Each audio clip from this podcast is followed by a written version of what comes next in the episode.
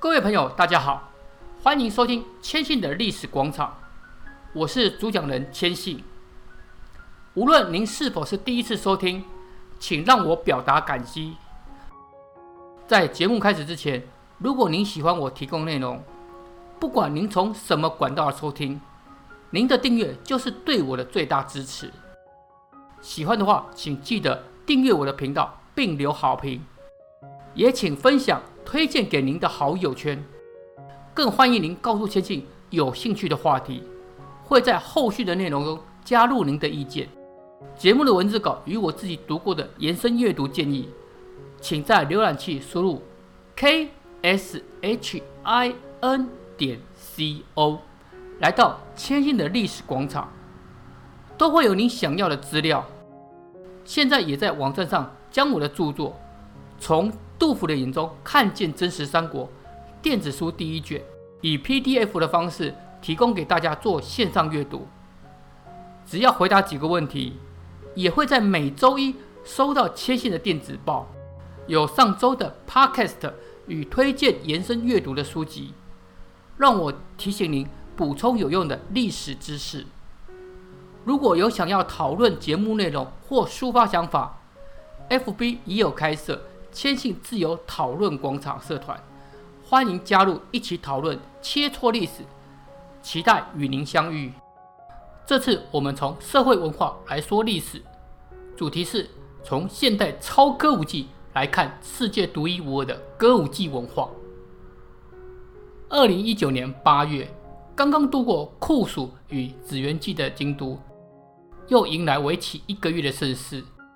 在京都四条历史最久，也是各种传统艺术重镇的南座，由歌舞伎名角中村狮童与虚拟偶像初音未来共同担纲的惊喜饗宴千本樱。如果您对日本的虚拟偶像有所了解，应该都知道这位初音未来早就不限于日本国内，影响力甚至到美国开了演唱会。而中村狮童是名门万屋一门。万屋景之介的外甥，在日本歌舞伎界的地位相当的高。这两个往日看似没有任何交集的领域，今天会这样组合，起点就是在一九八六年，为了挽救从二战后逐渐没落的传统艺术，第三代四川原之助在当年结合了现代剧与京剧，以现代风歌舞伎推出了日本五尊曲目，以别于。古典派艺能化的歌舞伎，虽然引来了古典派的批伐，但是也吸引了许多新生代的目光。近日，第四代四川原之助，也就是曾在大河剧《风林火山》扮演武田信玄的那一位，他宣布将以三百六十度的舞台重新诠释日本武尊。说了这么多，就是要让大家知道，这个在东亚岛国的独特文化在今日的演变，但。歌舞伎到底是从什么时候开始的呢？让我们回到更早之前的日本，从神话时代开启的神乐，平安时代属于贵族的雅乐，神社寺庙的圆乐，镰仓时代第一美女金玉泉为代表的白拍子等，都是属于特殊阶级的艺能。一直要到日本的奈良时代，从中国大陆传入散乐之后。弦乐与圆乐等属于民间的表演艺术，才逐渐开始发展。歌舞伎这三个字是借用日文中的汉字，据信是来自于 kabuki 的连用，专指于日本战国时代至江户时代初期一种社会的风潮，尤其是在庆长到宽永年间，在京都和江户地方流行，以喜好艺风。穿上光鲜的衣着，以及有着超越常识行为的人，就这样称呼。日文中将引人注目的动作、服装称之为 kabuki，这样的人就称为请棋者。有哪些代表人物呢？接下来就让千信介绍几位知名度最高的，别太惊讶哦。第一位就是日本战国时代别名第六天魔王的织田上总介信长，他最有名的请棋事迹。就是他去见岳父斋藤道三那一趟，据说当天是他平日的穿着。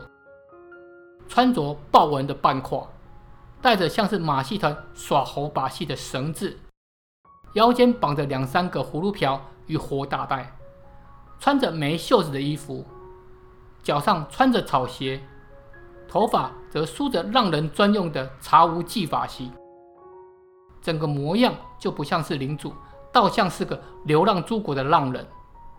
当然，随后就穿着有家纹的正式服装与岳父见面，对面喝了一杯酒，吃了茶泡饭之后就结束。但此趟让道山感叹：“我的儿子只配给他牵马。”其次是后世称为加贺百万石始祖的前田利家，以及最有名也是利家大哥的养子，实际年龄比他大的前田庆次。据说在一五六七年到一五八二年之间。前往京都求教文学、音乐于一身的关白一条兼东，以及右大臣西园寺公昭，又从大纳言三条公公处了解学习《源氏物语》与《伊势物语》，更向天下知名的茶道家千利休学习茶道，更通晓了乱舞、圆乐、笛吹、太鼓的舞技。甚至连歌向第一大师李村少八学习，他无疑是生活相当优渥，才能够有此余裕学习这些在战国时期几乎就是奢侈的学问。庆长十七年在米泽过世的他，是当代少有的文武双全之人，连歌、音乐等艺术才华都是当时之冠。即使他的行为特立于当时，也被米泽的领主上杉景胜。称之为大纲之大将。好，那我们来了解歌舞伎的始祖。一般认为是一六零三年，也就是关原之战后没几年，一名出云大社的巫女，也就是未婚的年轻女子，在神社专事奏乐、祈祷等工作。她为了筹措神社的费用，来到京都表演，向来是男性请棋者跳的卡布奇舞踏。演出的内容。反映了当时的社会百态，于是有女性表演的风潮瞬间获得成功，许多京都的老顽固都被她所虏获，一时之间，京都出现了阿国的风潮。现在京都国立博物馆收藏的阿国歌舞伎绘图，从图中就可以一窥究竟，可以看到当时的情形：肩上扛着长刀的女性扮演着请棋者。而当时京都岛原游廓的游女，也趁着这个风潮，组成了好几个舞团，由女性表演的请旗舞蹈开始被称为女歌舞伎，掀起了风潮。这个时候的阿国本人则前往江户，同样也受到好评，大获成功。但是京都的游女团体因为有接近脱衣舞的行为，遭到幕府认为会败坏武家的风气。在一六二九年时，明令禁止女歌舞伎。好，当时人想，既然女的不行，那就让未成年男孩子来演。于是少年剧团出现了，美少年扮演女性的弱众歌舞伎由此盛行。但当时少年也是成人男性的性对象，与女歌舞伎同样被认为有伤风化，遭到官方的禁止。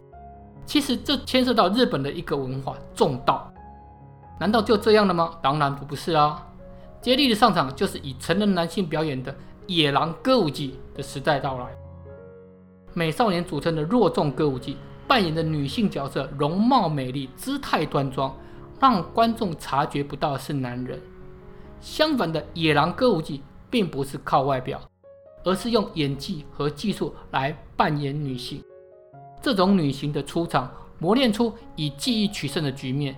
使得歌舞伎得以持续发展，这跟今天的歌舞伎的表演紧密相连。江户时代，这种旅行大多出现在京都的软派剧，如以坂田藤十郎与芳泽昌福所表现的和氏，这个是表演与艺伎嬉戏的软派剧。不过在江户，则是出现迥异于上方京都流行的硬派剧荒氏，是以英雄传为主要曲目的歌舞伎表演。首先是由四川团十郎在十四岁时登台首创，扮演坂田的金石，就是击败大江山的酒吞童子闻名的源赖公部将。说出他的乳名，你应该就知道金太郎。不过英魂迷不要激动啊，这不是阿银，以红色跟黑色油彩在脸上装扮，表演激烈的武打场景。自此，荒寺就成为江湖流行的歌舞伎类型。本来是在俗称江户四座的四个表演场地演出，但是在升岛会岛事件后，幕府大力整顿，受到牵连的三村座也跟着关门大吉，就只剩三座。十九世纪时，许多技术的进步促使歌舞伎的发展，像是外联这种可以使用道具迅速变化角色的技巧，会增加观众欣赏的乐趣。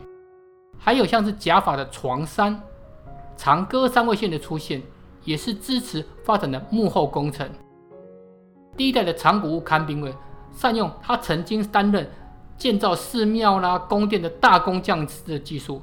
创造了快速变换布景的唐家体勘灯变换，利用机关让屋子快速倾倒的三门金阁三重上推，还有引体屋等衬托出演出的机关。明历大火后，幕府禁止兴建面宽超过三间的建筑物。如果以传统的方式，势必在建造屋顶时就会有遮挡视线的柱子出现，对于观赏来说，这是非常不利的。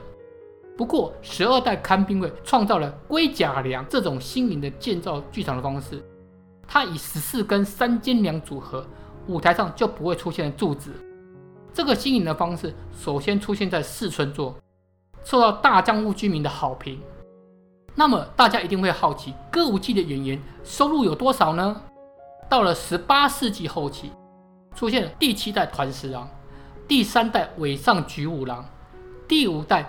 岩村半四郎等名演员，每一年剧院都会和演员签为期一年的契约，在十一月与一月的岩见寺狂言中亮相。